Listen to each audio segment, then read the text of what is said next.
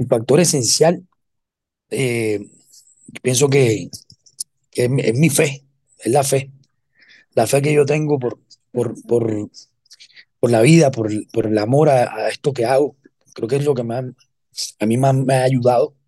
Yo me dejo guiar siempre por, por Dios. Yo soy muy aferrado a la fe y a lo que tengo en el, en el corazón.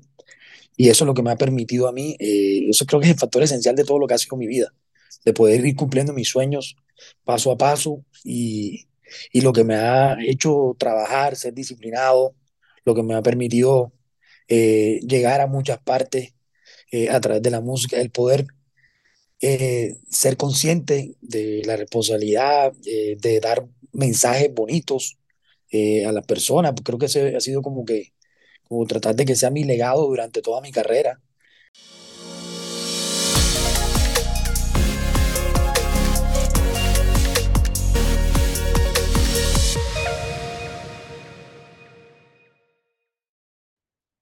Hola people, bienvenidos nuevamente a Factor Esencial. Gracias de todo corazón por conectarse con nosotros como cada ocho días en este show que semana a semana sigue creciendo, se sigue conectando muchísima gente. Gracias a todos los que nos escuchan a través del podcast. Cuando veo los números subir y veo tantas personas conectándose día a día, de verdad que siento una responsabilidad muy grande. Uno no se imagina a quién está llegando. Y tú que me estás escuchando en estos momentos, quiero darte las gracias de todo corazón por tomarte el tiempo de escuchar estas conversaciones que lo único que pretenden es llevar amor y buena energía a través de, de una buena plática, de una bonita historia. Hoy nos acompaña un artista colombiano con más de 20 años de trayectoria, una persona que se la ha guerreado, una persona que sabe lo que significa la palabra disciplina, la palabra coraje, como lo estábamos conversando antes de la conversación, valga la redundancia, que el ser artista es nadar entre tiburones y enfrentarse día a día a la competencia y saber que no somos los únicos y que para poder marcar la diferencia tienes que trabajar mucho, tienes que trabajar demasiado, tienes que entregarla absolutamente toda porque no es fácil. Y cuando decides dar ese salto a lanzarte a ser artista, hacer música, actor, actriz, modelo, lo que sea que hagas en el arte, requiere mucha disciplina y mucho coraje. Hoy nos acompaña Gerard, un artista colombiano. Gerard, parcero, bienvenido a Factor Esencial y gracias, gracias por aceptar esta invitación. Y nada, cuéntanos un poquito de, tu historia, cómo comenzaste tú, de dónde viene Gerard y dónde viene esa vena artística. Pues yo cartagenero, yo vengo de una familia con una vena artística bastante grande. Mi abuelita tocaba el tiple, escribía canciones, pero bueno, era una época muy difícil para, para que las mujeres, por sobre todo el machismo que había en esa época, que era duro, que se lanzara de artista. Entonces escribía en el periódico, en el Universal, como anónimo, para que mi bisabuelo, para que mi bisabuelo no se diera cuenta, imagínate. Pero creo que los sueños de ella se trasladaron a, a sus hijos y a sus nietos. Yo soy primo hermano de Carolina Sabino y creo que los dos hemos podido cumplir los sueños de, de mi abuela eh, con el talento que Dios nos regaló, la música, en el arte. Creo que tenemos una familia llena de artistas. Carolina y yo no somos los únicos. Está mi tía Miriam de Lourdes, está Lina Luna, está Joaco, el hermano Carolina, que es empresario, que es el manager de Nacho, también ahora mismo. Eh, hay muchos pintores, hay, mucha, hay mucho arte, mucha poesía, mucha escritura. Y creo que, que no fue fácil porque mi abuelo también era militar. Y bueno, mi abuelo que en paz descanse, pues, la última vez que lo vi le dije que iba a estudiar comunicación social y periodismo y cogió mucha rabia en esa época. Yo, yo, yo quería ser periodista deportivo, o sea, ese, ese era mi sueño, ya. Pero entonces él, él no entendió, él quería que yo entrara a la Armada, me tenía todo adelantado para que me fuera para la Armada, pero no, yo no, yo no quería eso, yo quería mi periodismo, mi música. A la final terminé estudiando, cuando iba para cuarto semestre de comunicación me pasé para administración de empresas. Terminé administración de empresas y fue bonito porque no creas, esto, esto me ha ayudado tanto a, a mi, a mi profesión, a la música, o sea, el hecho de ser, el hecho de ser administrador, el hecho de tener un posgrado en negocios internacionales. Eh, yo empecé a hacer, yo era desordenadito en el colegio, pero comencé a ser buen estudiante a partir de noveno, o sea, cuando venían las materias serias de biología, de química, de física, matemáticas, ya ahí, ahí me tocó coger seriedad Pues yo solamente pensaba en fútbol, música y ya, que llegara el recreo rápido para jugar fútbol o para ponerme a cantar por ahí, porque como que, como que eso es lo que a mí me movía. Siempre toda la vida tuve esa pasión por, tanto por el fútbol como la música y, y era súper extraño. O sea, yo, Cartagena es una ciudad donde tú escuchas de todo.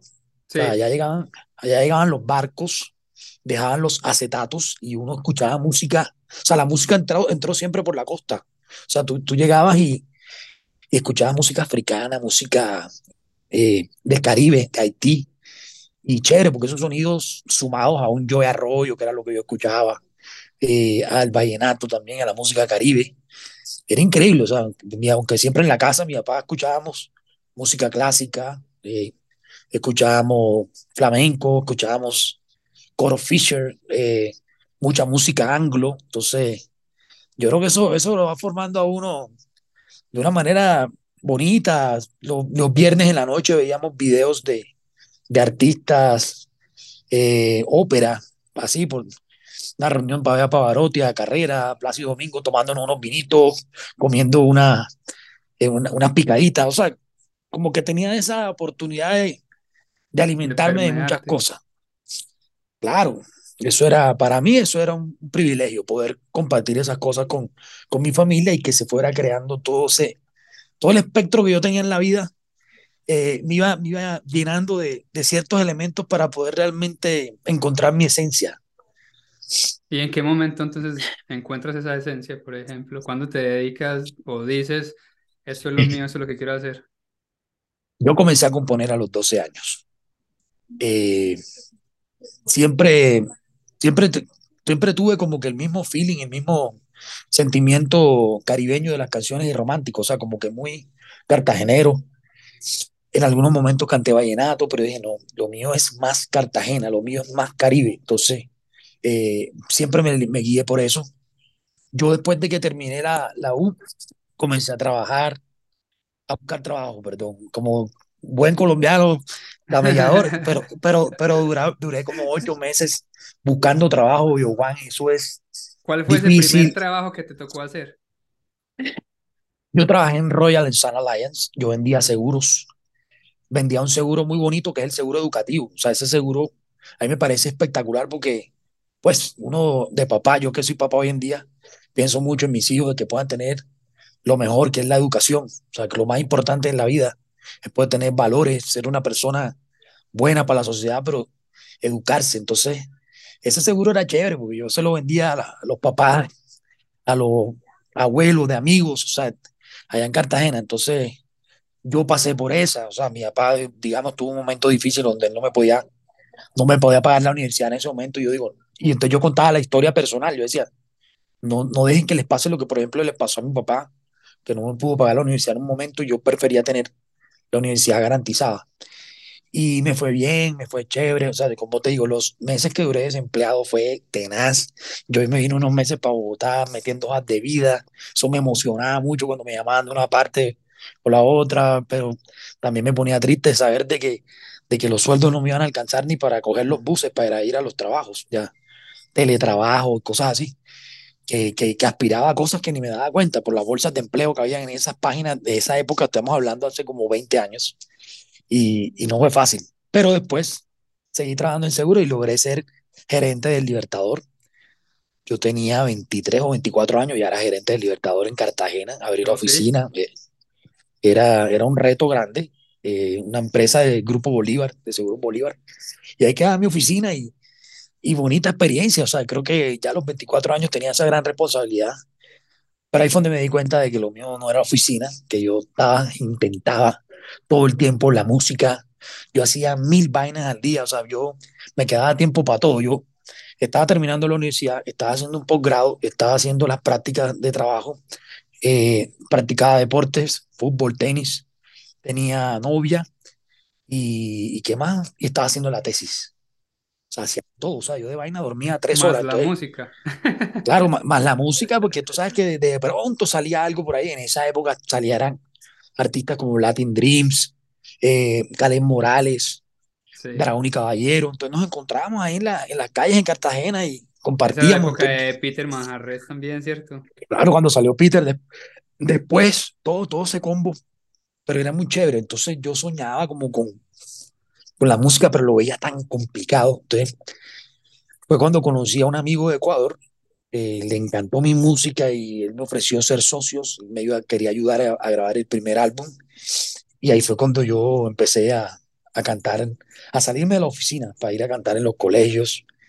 Y a la tercera vez que le pedí permiso a, a mi jefe, que mi jefe era el presidente de la compañía, un, un tipazo, me dijo, usted no me vuelva a pedir permiso para pa, salir a cantar, vaya cuando quiera, alegre a la gente. El arte es lo más bello que puede haber eh, en mi compañía. Él me dijo que él también escribía poesías. Hecho, le dije que le iba a pasar la carta de renuncia, que ya no podía, que me tenía que dedicar mil por ciento a, a esto, todo mi tiempo. Y así fue, así fue. Y gracias a Dios me fue muy bien. Una decisión que no fue fácil, Juan. O sea, yo teniendo una zona de confort, teniendo un empleo que uno lo valora tanto tener trabajo acá en Colombia, eh, iba escalando, yo me proyectaba en, mi, en mi plano empresarial a 10 años con, con muchas cosas. Tomar esa decisión era comenzar de cero, era, era aventurar en algo que no conocía realmente y que, que me fui metiendo en un océano de tiburones que yo sabía que esto iba a ser así, o sea que eh, arriesgarse uno en la vida a, cumplir un sueño, pero estaba joven y podía hacerlo, o sea, yo me sentía con las ganas. Mucha gente pues me decía que no, otra gente me decía que sí, mi mamá siempre me dijo que sí, se convirtió en mi fan número uno, se salía de su oficina para acompañarme a los colegios a cantar y grababa con una camarita. Eh, lamentablemente ella murió a los dos años cuando yo lancé mi carrera, pero fue mi fan número uno. Pero, por ejemplo, mi papá no quería que yo me lanzara cantante. O sea, él sabe ya todo lo difícil que es esto. Ya lo hemos vivido en la familia con artistas. Esto es de altibajos. Total, una Y, montaña y, rusa. nosotros somos, y nosotros somos sensibles. Nosotros somos personas con corazón que, que, bueno, nos afecta mucho, nos duelen muchas cosas. Pero nada, es lo mejor que me ha podido pasar. Me vine para Bogotá, grabé mi disco. Afortunadamente, el primer álbum fue demasiado exitoso, me abrió muchas puertas.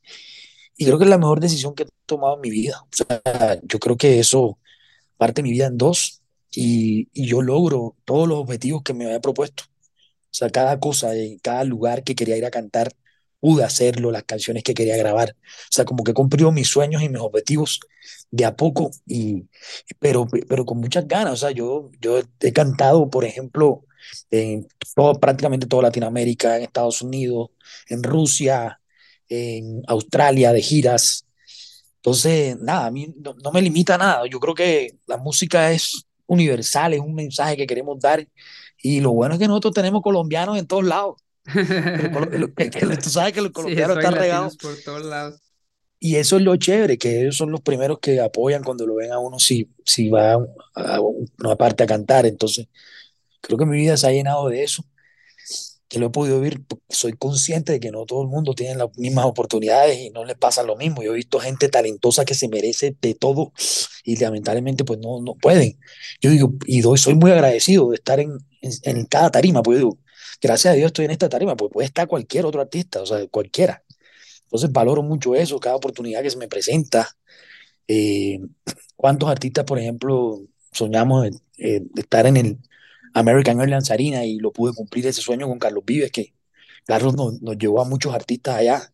Y yo en la prueba de sonido lloraba de la emoción, yo decía, no puedo creer que esté aquí, o sea, yo lo soñé y ahora lo estoy viviendo y, y sé que muchos artistas soñamos con estar en, en, estas cosas, o cuando estuve en los Grammy también, el año pasado, que nos nominaron con Andrés 123 a un álbum infantil en Grammy Anglo, eh, todas esas cosas que pasan que uno ni, ni, ni sabe por, cómo llegan, cómo se las espera, pero bueno, son 20 años de trabajo, de confianza y de, de remar.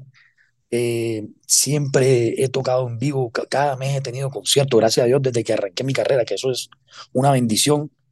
Eh, pero es lo que más me gusta, cantar en vivo. Eso es, eso es lo que a mí me, me llena y, y pues en esta carrera lo he podido hacer, que no ha sido fácil.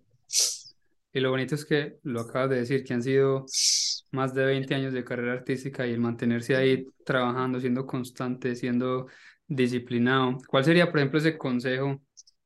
Tú tomaste la decisión de dejar tu trabajo para dedicarte a la música. ¿Tenías algún ahorro o algo o dijiste, no, de una me tiro? Con la liquidación me vine para Bogotá y con mi socio yo le dije al ecuatoriano, yo le dije a José, y vio José, yo no me quiero ir para Bogotá solo, yo me quiero ir con un equipo de trabajo. Yo quisiera irme con una persona que esté conmigo guerreándola, eh, que me acompañe a todos los medios, que, que llamábamos por teléfono, cogíamos una agenda para llamar a todas las ciudades de Colombia a ver cómo nos recibían, cómo mandábamos la canción, cómo íbamos haciendo negocios poquito a poco. Nos durábamos todas las tardes con una agenda llamando a todo el mundo a que nos recibiera, que nos diera la oportunidad, tanto medios como empresarios. Y así arrancamos nosotros. Por ejemplo, cogíamos un lunes en la tarde, dediquémonos al sur de Colombia. Entonces vamos a llamar a Pasto, a Popayán y a Cali. Al día siguiente atacábamos la zona de Tolima y Huila. Después el ¿Qué eje esas cafetero. llamadas? Perdóname, ¿qué, qué, qué, qué decían en esas llamadas? O sea, vos me estás marcando a mí, yo, hola, soy Gerard, ¿y qué? O sea, ¿qué, cuál Hey, era el mi, hermanito, mira, que, nosotros queremos promocionar esta canción nueva, si puedes dar la oportunidad de ir allá a, a tu bar, cantar unas cuatro o cinco canciones, nos pagan los tiquetes y los viáticos y, y ya, y el hotel, para trabajo de nosotros, calle, como decimos nosotros.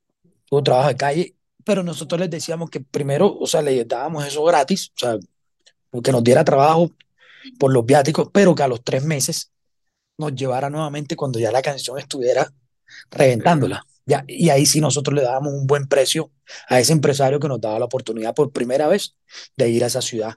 Eso lo manejamos siempre, siempre lo hicimos así, en Villavicencio, en Bogotá, en Cúcuta, Bucaramanga, en todas partes. Entonces fue bonito porque fíjate que es un trabajo más humano. Nosotros íbamos a todos los medios, Claro. éramos amigos de todos los medios. Hoy en día, pues las redes han cambiado un poco eso, se ha vuelto todo más digital.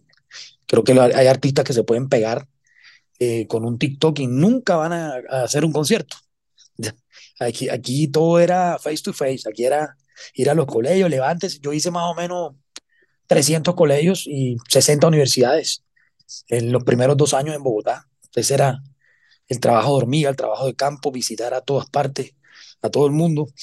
Y creo que eso es lo que funcionó y eso es lo que te sirve para, para el día mañana. O sea, ir a colegios humildes donde, pues madre, o sea, hacían un esfuerzo por poner un sonido así de pequeñito, pero no importa, así cantábamos. El día de mañana, cuando se te presenta una situación difícil, te vas a acordar de que lo pudiste hacer, lo sacaste adelante a pesar de todas las, todos los inconvenientes o las circunstancias que tuviste en la vida. Todas esas son experiencias, o sea, a nosotros nos ha pasado de todo, o sea, en la tarima se apagan las cosas, se explota algo, eh, te mueven algo, te alteran las velocidades de la canción, o sea, tantas cosas que nos pueden pasar, bueno, y eso es lo que nosotros no, lo que a mí pues, me, ha, me ha ayudado para, para la experiencia, o sea, eso, eso es, eso es bonito que le haya pasado o sea, el haber vivido todo, todo eso para que, para que el día de mañana valores todas las oportunidades que tiene y todos los, eh, lo que, los requerimientos que uno pide le cumplan a uno, uno, uno es, es, feliz, ya, porque dice, ¿cómo llegamos a esto después de, de tanta cosa que, que vivimos? Entonces, esa es la parte dura y la parte chévere de esto, ¿sabes? Y así lo hemos hecho. Yo siempre me he tratado de trabajar así, me parece más personal el tema y, y bueno, uno deja huellas y amistades en todas las ciudades. Total, y yo creo que te has sollado ese mismo aprendizaje constante y ese mismo camino, yo creo que te ha forjado por completo y, y se puede ver en esa persona sencilla y humilde y, y ese, esa humildad yo creo que, que de corazón, de saber que fue porque uno en realidad la batalló y le tocó pasar por esas duras para poder estar, digamos, hoy disfrutando de montarte en una arena junto a Carlos Vives.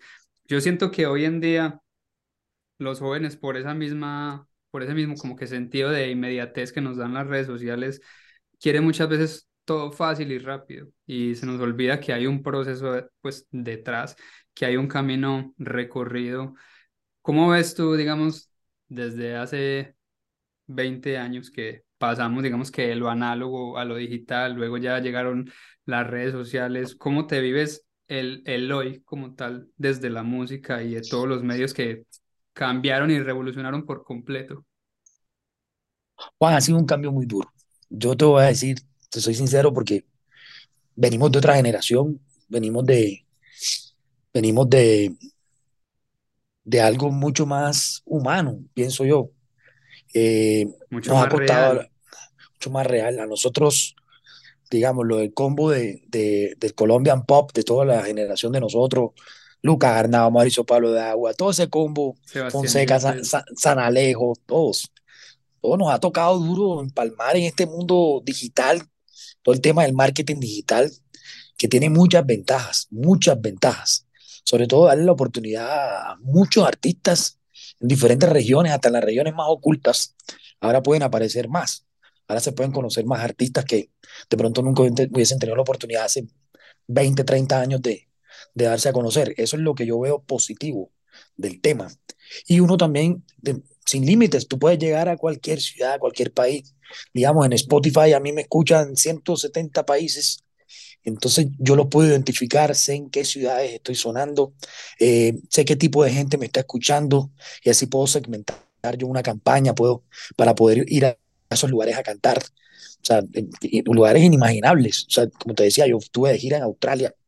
Eso nos ha servido mucho para eso y, y para compartir música. Eh, yo tengo casi 100 canciones ya en plataformas digitales y, y, y los videos en YouTube, más de 30 pero bueno, a la parte ya esa del tema, no, aquí, aquí ya se quieren pegar con una canción en un TikTok y, y se acabó. Entonces, no, esto yo creo que el que siente la música con pasión es para trabajarlo, para trabajar por sus sueños día a día, para seguir haciendo música. Eh, ahora, ahora pues eh, las redes han cambiado todo, todo, todo, todo. Lo, han cambiado mucho, han bajado también los medios tradicionales. O sea, los medios tradicionales Acuérdate que nosotros en Colombia, en esa época, habían dos canales y ya. Sí. Y era muy difícil, o sea, muy difícil. O sea, imagínate, solamente había una novela en horario prime time, o sea, o sea, la competencia era increíble. O sea, hoy en día hay más medios, hoy en día los pelados están conectados en otras cosas, los pelados están escuchando música todo el tiempo y, y cada región es distinta. Eh, yo creo que hay que saber identificar eh, cuáles son esa, esas personas que, que, te, que te escuchan o escuchan algo parecido a lo que haces tú, para poder traerlos, invitarlos acá y mostrarles la música o hacer algo universal. Hoy en día, con tanta oferta que hay y tanto artista que hay, tanto producto, porque somos productos, es, es duro decirlo, pero somos productos, es impresionante la cantidad de artistas que hay en el mundo. O yo creo que esto es lo que ha ayudado a que esta competencia sea muchísimo más fuerte. Nosotros estamos eh, en una constante competencia con todos, no solamente mi género, si está Fonseca, si está Carlos Vive, está Basilo, Shakira, Juanes, eh, Marc Anthony, Juan Luis Guerra, o sea, imagínate, o sea, todos los artistas preferidos de uno en una playlist es eterno, o sea, eso no, es una cosa que no cansa, y más los artistas nuevos que están saliendo, que son una cosa increíble, o sea, increíble y, cada día más artistas urbanos, pop, popular, vallenato. Creo que, creo que eso, eso ha sido bueno y, interesante. Creo que hay, mucha, hay muchas cosas por, por descubrir, pero a mí me gusta lo que, lo que, lo que es innovar. O sea, me, me gusta las, los artistas que tengan su propio sello, los artistas que, que sean auténticos, que cuenten su propia historia las cosas que se parecen no me gustan tanto. Yo, por ejemplo, yo siempre trato de, de ser arriesgado, de buscar cosas que, que, me identifiquen a mí, que me gusten. Yo mezclo merengue con country, con percusiones dominicanas, percusiones brasileras. Me gusta hacer todos estos inventos porque mi esencia es caribe. Sí. Pero creo que lo interesante de eso es poder mantener uno su propio estilo, su guitarrita, la voz ronquita que tengo. O sea, esas cosas me han ayudado a mí a por lo menos diferenciarme un poco de, de lo demás. Porque, no, y aparte, Juan, que tú sabes que aquí nosotros somos privilegiados. Colombia lo que hay es ritmos y músicas eh, de una manera, pero, güey, madre, desde San Andrés hasta el Amazonas tenemos de todo. O sea, esto es como pasar una ruta turística y traer a toda la gente del mundo a ver cómo se hace la música en Colombia y de dónde viene esto, porque cada región suelta o explota una cosa que es impresionante. Todo el mundo quiere venir a ver, acá a ver a, a Colombia su música. Gracias a Dios no exportamos solamente narcotráfico y drogas, sino, sino que ya la gente también reconoce a Colombia por música, aunque en algunas partes les digan que solo salsa, pero ya la gente te dice Shakira, ya la gente te puede decir eh, Karol G, la gente te puede decir Yatra, Camilo, Juanes, J Balvin, o sea, Colombia es una máquina de hacer música y artistas, o sea, estamos en la, en la mira de, antes Antes era Cuba, México, Venezuela, Puerto. Rico. Claro, en cambio nosotros ahora estamos en la vista de todo el mundo, ¿sabes? Es impresionante y eso me emociona a mí porque motiva y ayuda mucho a los jóvenes y nuevos músicos. Yo creo que también es, desde mi punto de vista, siento que es como un arma de, de, doble filo y te voy a decir por qué, porque según los estudios que se hicieron la semana pasada de Google, no sé si viste que, que, que ya los, o sea, creo que era como el 80% de los jóvenes en Colombia querían ser o influencers o cantar reggaetón. Entonces me parecía eso tan teso y por eso te preguntaba ahora que, que, que a la hora de que tomaste la, la decisión, o sea, si tenías ahorros, si habías hecho algo antes de atreverte, pero igual tenías tu carrera como tal. Y desde el principio lo dijiste, la administración me sirvió por completo para yo poderla aplicar a la música. Hoy está sucediendo todo lo contrario. Los niños están saliendo de los colegios por cantar reggaetón o por irse a hacer un baile a TikTok o por meterse en las niñas a OnlyFans y nos estamos, digamos que, saltando ese mismo proceso educativo, siento yo que hace falta. Soy consciente de que la, la educación no ha evolucionado al nivel que pudo haber evolucionado, porque es un tiempo que te pide mucha velocidad y la educación no está adaptada para estos mismos medios como tal. Lo vimos en pandemia, los profesores no estaban capacitados para dar una clase a través de Zoom, por ejemplo. Entonces me parece muy teso que muchos niños, muchos jóvenes y muchos, no, niños y niñas están dejando todo por tomar la decisión. Yo quiero cantar. Hola, sí, pero tú mismo lo dijiste, o sea, no es tan fácil. Estamos en un, en un océano lleno de tiburones que si no estás preparado te va a comer y el día de mañana vas a estar en depresión y hoy vemos suicidios porque los niños no están llegando a los likes que soñaban, porque el otro tiene el carro que yo no tengo. Entonces, ese es el arma como que de doble filo que veo yo de la música en esos momentos, que no te están educando como tal a ser músico, porque vos mismo dijiste, vengo de una familia de músicos, o sea, sabías, estudiaste, tocabas un instrumento, te preparaste, técnica vocal, estabas siguiendo como que ese camino, esa ruta que se debe seguir, es que esto es una escalera donde vamos, nos devolvemos y volvemos y vamos y volvemos y mira dónde estás. Y hubo una época donde Gerard no sonaba tanto como en el primer álbum, pero no sabíamos que Gerard seguía ahí batallándole y dándole. O sea, seguiste siendo constante. ¿Cuántos niños no hubieran aguantado porque no se vieron ese proceso que vos te viviste?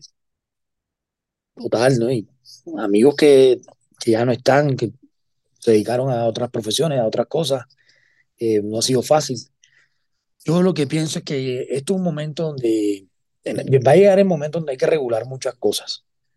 Eh, no sé si en China o en Japón, que estaba leyendo el otro día, donde si tú quieres ser influencer o quieres hablar de un tema, lo tienes que hacer con mucha responsabilidad. Si tú estás dictando cátedra de una dieta o estás hablando de, de metales o de criptomonedas o de cualquier cosa, pues ahí, ahí te, tienen que, o sea, tienes que cumplir ciertos requisitos o ciertos grados para poder hacer eso, o baile, porque estás induciendo a la gente sin ningún tipo de preparación a hacer algo y, y te puede costar muchas cosas. Yo creo que en algún momento se tiene que regular eso de alguna manera. La plata fácil ah, es difícil, o sea, todo el mundo quiere hacer la plata monetizando en, en las redes, en la parte digital. Eh, muchos pelados, pues ya saben cómo hacerlo. Este chip es diferente. Muchos lo hacen con, con cosas que no están llevando a la, a la, niñez o a la juventud en buenos pasos. Y, y eso es lo que creo que hay que revisar. Claro, no hay nada más lindo que todo el mundo gane plata y que todo el mundo pueda subir su, su nivel de vida, pero creo que tenemos que cuidar mucho nuestros valores, nuestra responsabilidad con los demás. Hay que tener mucho cuidado con eso porque, como tú dices, es un arma de doble filo. Si no estamos preparados para eso realmente, pues no podemos hacerlo. Y en el caso de la música, todo cae bajo su propio peso. O sea, esto, es de resistencia, esto es de años, esto es de pasión, esto es de, de verdad mucho trabajo. Yo quisiera ver a tanta gente talentosa donde se merecen, que deben estar, porque hay unos con menos talento que, que están liderando muchas cosas. Y es difícil cuando ves eso, pero bueno, todo pasa por algo. Esto no es solamente pararte y cantar, esto tiene muchas cosas alrededor, estar en el momento indicado, con la gente indicada, con la música, eh, ofrecer tu, tu, tu, tu historia, tu, lo que hablaba ahorita de, de, de, tu producto, de cómo eres tú, quién eres tú, y que, que coges la música que, que quieres ofrecer. Entonces, creo que eso es lo más difícil, identificarse uno entre tantos artistas que hay en el mundo. Yo creo que por he visto gente que, que pegaron una canción, pero que no pudieron, o sea, eh, Respaldarla. respaldar una carrera, porque esto cualquiera puede pegar una canción. Hoy en día las canciones hasta con inteligencia artificial se están haciendo. O sea, tú coges un, coges un, una lluvia de letras y la revuelves en, un mensaje que quieres dar en una inteligencia eh, eh, artificial y ¡pum! te hace la canción. Y lo mismo coger las melodías. Coges tantas melodías y eso te lo puede hacer un computador, Sí, facilito. Pero vaya a un bar a cantar la canción, a ver cómo reacciona el público, vaya, váyase de gira, vaya a unos ensayos, vaya. Esto, esto, yo disfruto todo, Juan. Uf, yo disfruto la fila en el aeropuerto, los ensayos, las entrevistas, la- hacer los medios, todo lo que tenga que ver con música, todo lo que tenga que ver con, con las canciones, con preparar un show. Ahorita estoy terminando un álbum acústico, eh, que eso me emociona mucho porque es un sueño que yo tenía desde hace rato. Voy a hacer un álbum de música eh, folclórica, de gaita, gaita colombiana, eh, y estoy en muchos proyectos, entonces eso es lo que realmente me, me gusta y me llena a mí. Ya, también voy a hacer mi álbum rumbero de, de Yerao Caribe, como siempre, pero entonces todos esos proyectos son los que a mí me alimentan. En la pandemia, que fue muy dura, lo bueno de la pandemia es que escribí casi 65 canciones, más o menos 65 canciones, y, y chévere, o sea, porque yo dije, Dios mío, o sea, tengo, tengo bastante trabajo, o sea, tengo música, por lo menos unos cinco años tengo música, que es lo, que es lo ojalá las pudiera grabar todas, pero sé que no es fácil, uno graba de a cuatro o cinco canciones, un EP, y está bien, pero por lo menos tengo años para dedicarme a eso, que es lo más importante, y uff, estoy agradecido porque es que cuando uno tiene la musa, eso le llena a uno la vida. Total. Desde la parte de la industria musical, por ejemplo, ¿qué te hubiera gustado saber de la industria como tal que digas que te hubiera ahorrado mucho trabajo o, o muchas penas, como decimos nosotros? Uy, toda esta parte de la, del marketing digital. Me hubiera gustado de pronto, desde hace rato, saber eso. Eh, te confieso que soy cero TikTok, o sea, apenas estoy conociendo el TikTok, o sea, no, no, no, no, como que a veces no me, Estamos en las mismas. sí, güey, madre, como que, ¿qué hago? ¿Cómo hago? Porque, o sea, porque es que, y sé que es una red que, que, llega muchísimo a la gente, a los jóvenes. Yo creo que, bueno, yo me imagino que hay países donde la cultura, donde la forma de pensar, la idiosincrasia, lo lleva a uno más a tratar de entretenerse, a buscar el entretenimiento, entre tanto estrés que hay, entre tantas noticias malas. Yo creo que el entretenimiento nos saca de toda esa locura que, toda esa información que llega al cerebro a diario, ya. Y tú sabes que nosotros en Colombia somos un país que, que existe ese estrés, existen muchas cosas que a uno le preocupan por la vida diaria, aquí pasa de todo, entonces Creo que la gente busca esos espacios para entretenerse y puede durar en TikTok cuatro horas al día viendo videos, nada más Ese para reírse o para... Pero cómo sal, el problema es que no saben cómo salirse de ahí. Claro, y pueden durar toda la noche ahí pegados. Pueden durar toda la noche pegados. Y adictos, adictos. Yo, por ejemplo, yo tengo... Mi hija tiene seis años y, y eh, es un tema que a mí me preocupa mucho por todo lo, lo que viene, ya, porque sé que va a estar tentada a, ver eh, videos eh, bailes, bailes que no son para niños, hay que ser realista. Hay bailes que no son para niños, ni para niñas, ni para que estén. Entonces es difícil, o sea, hay que controlar muy bien la responsabilidad de los nosotros como padres es estar muy pendiente de eso, porque no sabemos en qué momento se empiezan a desviar y a recibir la información que no deben.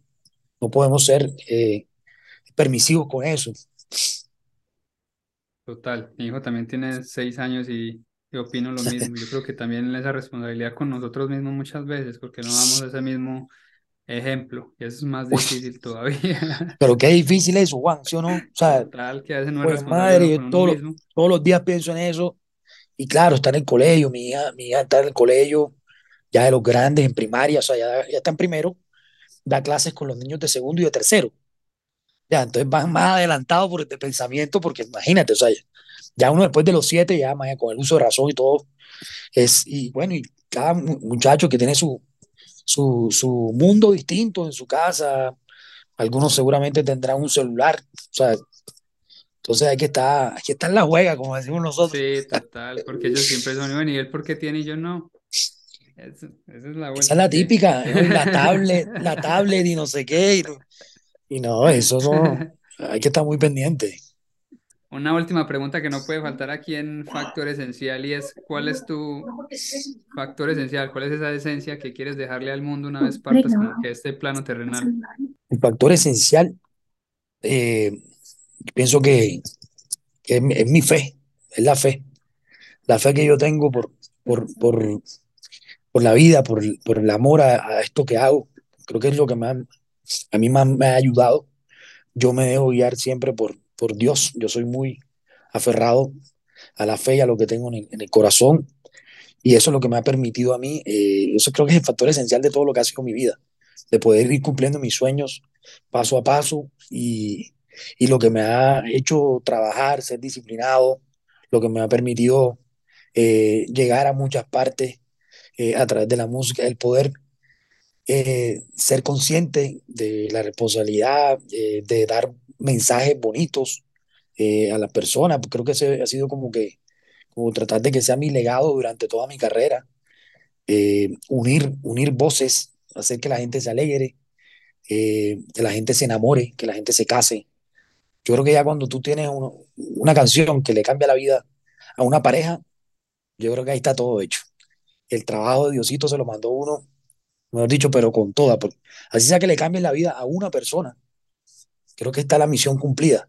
Y gracias a Dios lo he podido hacer durante 20 años y mucha gente pues ha podido vivir eso. Entonces, esa fe y ese amor es lo que a mí me ha mantenido. Y aunque uno a veces, no todos los días son bonitos, uno a veces quiere renunciar, a, a veces quiere como que, hombre, no puedo más. Pero mentira, cuando tú tienes en el corazón una pasión, eso es imposible quitártela. Llegas a un ensayo y dices, yo qué bobada estoy diciendo, ¿cómo me voy a retirar? Si no puedo retirar de esto, si esto esto es lo que yo vine a hacer al mundo. Entonces, si tú a través de tu talento, a través de tu música, puedes ayudar a los demás, esos son los propósitos que uno tiene de vida. Poder servir, poder utilizar la música, no, que quiero ser famoso, bacano, este chévere, a viajar bacán en la vida, la nota, todo lo que la gente piensa porque que es un artista, ¿no? Pienso que eso va mucho más allá. Pienso que, que, hay que pensar en la familia, hay que pensar en los amigos, hay que pensar en la, su ciudad, en tu tierra, en los demás. Eh, en las causas sociales, en el medio ambiente. Yo soy un artista de, de que mis redes sociales tú las ves, yo soy musical, son sociales, familiares, ambientales y algunos mensajes así, yo soy deportista, tal cual como soy yo. Entonces yo me muestro y eso es lo que a mí me gusta de la vida. Eh, la niñez, el poder servir, poder estar pendiente de muchas cosas y, y, y, de mi equipo, mi banda, lo que, lo que yo quiero, que son los que han logrado que, que esto crezca cada día, porque esto es con las uñas. Son, somos equipos pequeños, pero hacemos cosas grandes. O sea, de lo pequeño hacemos cosas grandes. Y eso es la fe del corazón. Aquí con Linda trabajando, con, con mis equipos, con mi banda, con mis músicos. Eso es lo, lo, lo más bonito. Sea, y tratar de mantener esa, esa armonía esa esencia.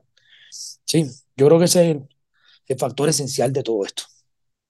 Amén. Y yo creo que lo sentimos. Yo creo que viendo también tus redes sociales, tu música, se nota que lo que, que lo que dices es lo que eres, que es lo que muchas veces no vemos nosotros hoy en día. Creo que todo el mundo se muestra como no es, muestran una, una falsa realidad de lo, que, de lo que en realidad son y pretenden ser alguien más. Y cuando uno conecta desde la misma vulnerabilidad y desde el mismo ser, yo creo que es permite conectar con muchísimas más personas que se identifican con uno mismo.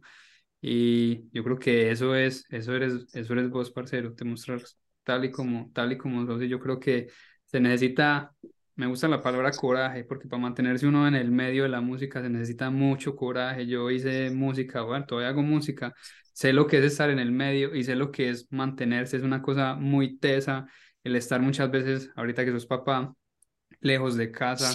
Ahorita yo estaba viajando mucho y uno, uno siempre soñaba que, que chimba estar en un avión y estar en hoteles. Y hoy en día lo que uno quiere es llegar a la casa. No sé si te pasa lo mismo. Uno no quiere no llegar a la casa y darle un abrazo al hijo y, y acostarse uno con la esposa a ver películas y la gente tiene otra película, vaya la redundancia, metida en la cabeza y cree que es que uno llega al hotel a seguir la fiesta y eso es una parranda día y noche y se equivoca que llega uno al hotel y se encuentra más solo que todo el mundo extrañando a esas dos uy, personas. Ese, uy, ese sonidito que le, que le queda a uno acá en el oído cuando estás en un concierto y hay miles de personas y cuando llegas al hotel, sonando el oído así, ya no hay nadie, ya estás en tu habitación, ya. estás solo, prendes el televisor o te acuestas a dormir de una, o sea, eso es, y a levantarte temprano porque al día siguiente tienes que viajar a otra parte o, o, o, bueno, o vuelves a casa. Sí, no, a mí me hace mucha falta y, y Juan, eh, a nosotros, nosotros vivimos muchas situaciones en la vida y nos ha tocado cantar vueltos nada, o sea, tristes, de pronto con problemas. Mira, yo tengo a mi hermanita con cáncer ahora mismo y no es fácil para uno trabajar. Lo viví con mi mamá durante dos años, salía a la calle a cantar y sabía que tenía a mi mamita en una cama y no era fácil para mí, me, pero a mí me tocaba alegrar a las personas, como el cuento del payasito. Total. El cuento del payasito sonriendo, pero llega ahí a la casa y tiene miles de bololos, miles de problemas. Y, y, bueno, en este momento también me pasa con mi hermanita. Es un tema muy, muy difícil. O sea, vivir el cáncer es, es teso para las familias, eh, no solamente para el paciente, sino para todos los que están ahí cerquita, alrededor. Pero bueno, eso me ha dado fuerza y creo que es una misión bacana que poder compartir testimonios con los demás y ayudarnos entre todos. Yo creo que de eso se trata y, y, gracias por hacerlo, gracias por mostrarte tal y como eres y por as, aceptar esta invitación, parcero, y bienvenido No, siempre mi hermano. a Factor Esencial. Cuando estés por aquí Parcero. en hablamos. No, parcero, gracias a ti. Tenemos que vernos allá en Atlanta. Tengo muchos amigos allá, eh, cartageneros, paisas, que tengo que ir a visitar. Así que no hay que hacer, un, mejor dicho, algún concierto, Dios mediante, en Atlanta. Y vamos a ver a los Braves. Eh, Oh, me, sí. gusta- me- me gustan los Braves. Ese- eh, yo soy fanático del béisbol, así que yo soy fanático de los, de los Caps. mundial. Claro, yo soy fanático de los Caps, pero mi segundo es los Bravos y mi manager, mi primo Roy es hincha, fanático número uno de los Braves. Tenemos un amigo cartagenero trabajando allá en los, en los Braves también. Y, y no jodas, hay que ir por allá a echarte la visita.